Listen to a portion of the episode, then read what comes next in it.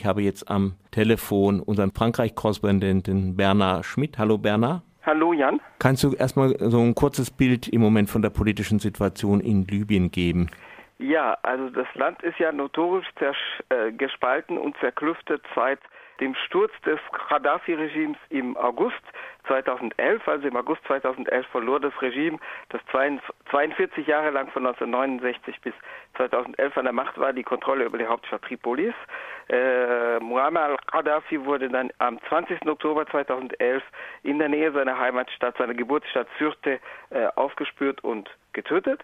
Ähm, seitdem beherrschen rivalisierende Milizen das Land, äh, das äh, nach wie vor keine wirkliche staatliche Einigkeit gefunden hat.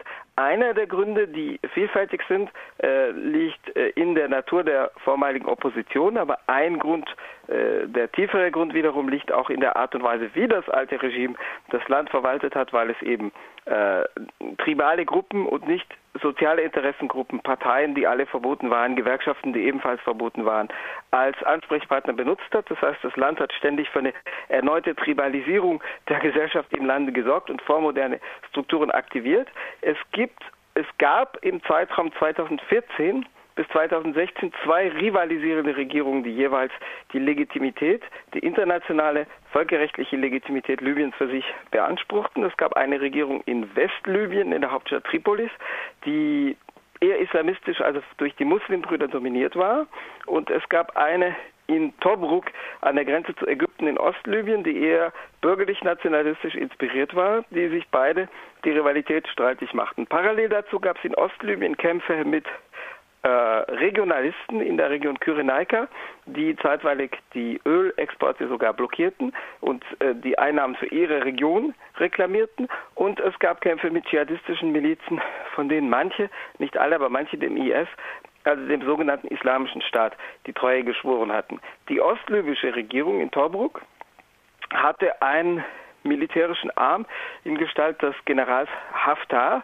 Äh, dieser Khalifa Haftar ist eine etwas undurchsichtige Figur. Er wurde unter dem Gaddafi-Regime groß, also er hat seinen Aufstieg unter dem alten Regime erlebt, lebte dann aber 15 Jahre lang in den USA, in der Nähe von Langley in Virginia, also wo das CIA-Hauptquartier äh, liegt, in geografischer Nähe dazu, im Exil. Und er versucht das kann man sagen, zu einer Art neuem Gaddafi aufzusteigen, aber sicherlich mit Kontakten, die es jedenfalls in der Vergangenheit gegeben hat, zu politischen, geheimdienstlichen, militärischen Kreisen in den USA.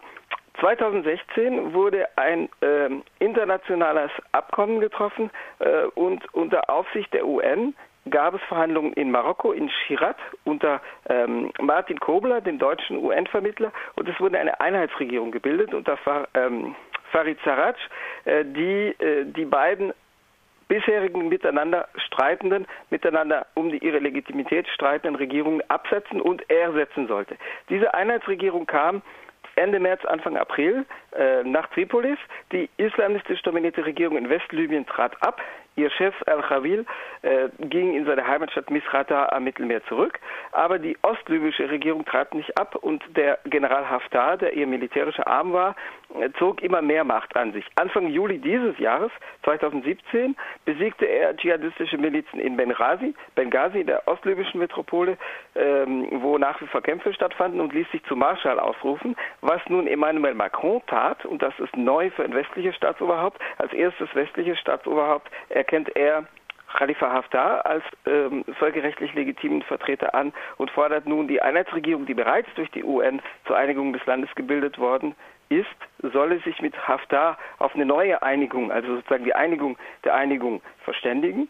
Und äh, die beiden unterzeichnen, also der Chef der Einheitsregierung und äh, Sarraj und äh, Haftar, unterzeichnet in La Selle äh, Saint-Cloud in der Nähe von Paris eine Einigung, beziehungsweise sie unterzeichneten sie nicht. Sie erklärten, sie würden sie unterstützen, ohne ihre Unterschrift runterzusetzen. Da sind viele wohlklingende, aber allgemeine Floskeln enthalten, viele Absichtserklärungen über einen Einigungsprozess für alle Libyer und so weiter. Es ist aber auch das Versprechen enthalten von Wahlen im Frühjahr 2018. Ob die nun stattfinden, steht natürlich in den Sternen.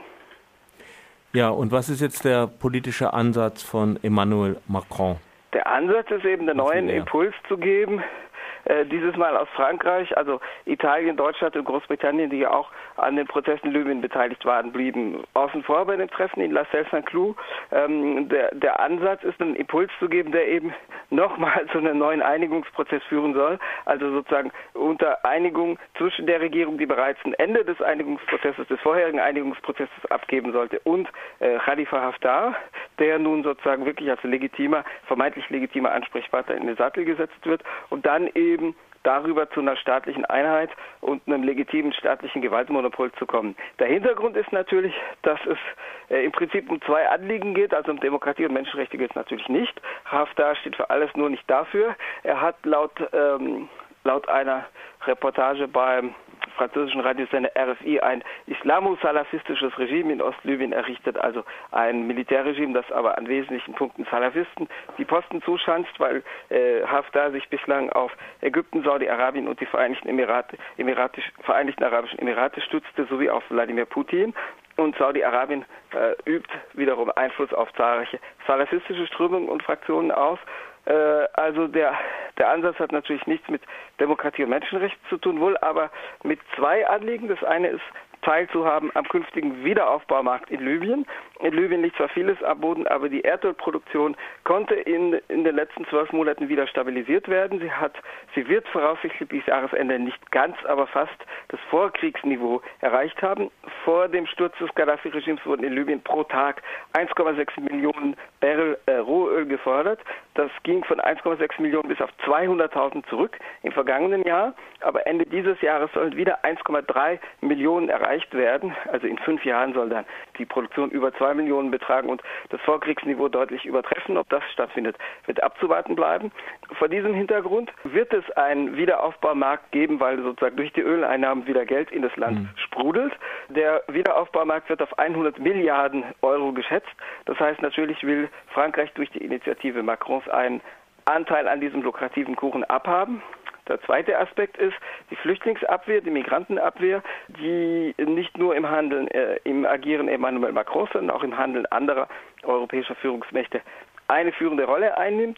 Macron hat zwei Tage nach dem Treffen in La Celle Saint-Cloud, also am vorigen Donnerstag, bei einem Besuch in einem Asylsuchendenheim in Orléans auch bereits angekündigt, dass er anrege, Hotspots in Libyen einzurichten, also ähnlich wie sie auf den griechischen Inseln, etwa in Moria auf Lesbos bestehen, wo also eine Sortierung zwischen legi als legitime anerkannten politischen Flüchtlingen und sogenannten Wirtschaftsmigranten stattfinden soll und wo die in Europa unerwünschten die also keinen Einlass finden sollen, dann in der libyschen Wüste festgehalten werden sollen, so wie derzeit Leute etwa auf der Insel Lesbos de facto interniert sind also die europäische Abschreckungszone von Mittelmeer in, äh, nach Süden verlegt in die Sahara. Deutlich nach Süden, zumal Macron auch davon spricht, dass äh, Transitlager künft, also Hotspots äh, künftig bis an die Grenze von Libyen und Niger sowie Tschad gelegt werden sollen und dass auch eine Flüchtlings- und Migrantensortierung bereits in Tschad und im Niger, also tief in der Sahelzone äh, von Europa aus gesehen, unten also im Süden äh, stattfinden soll.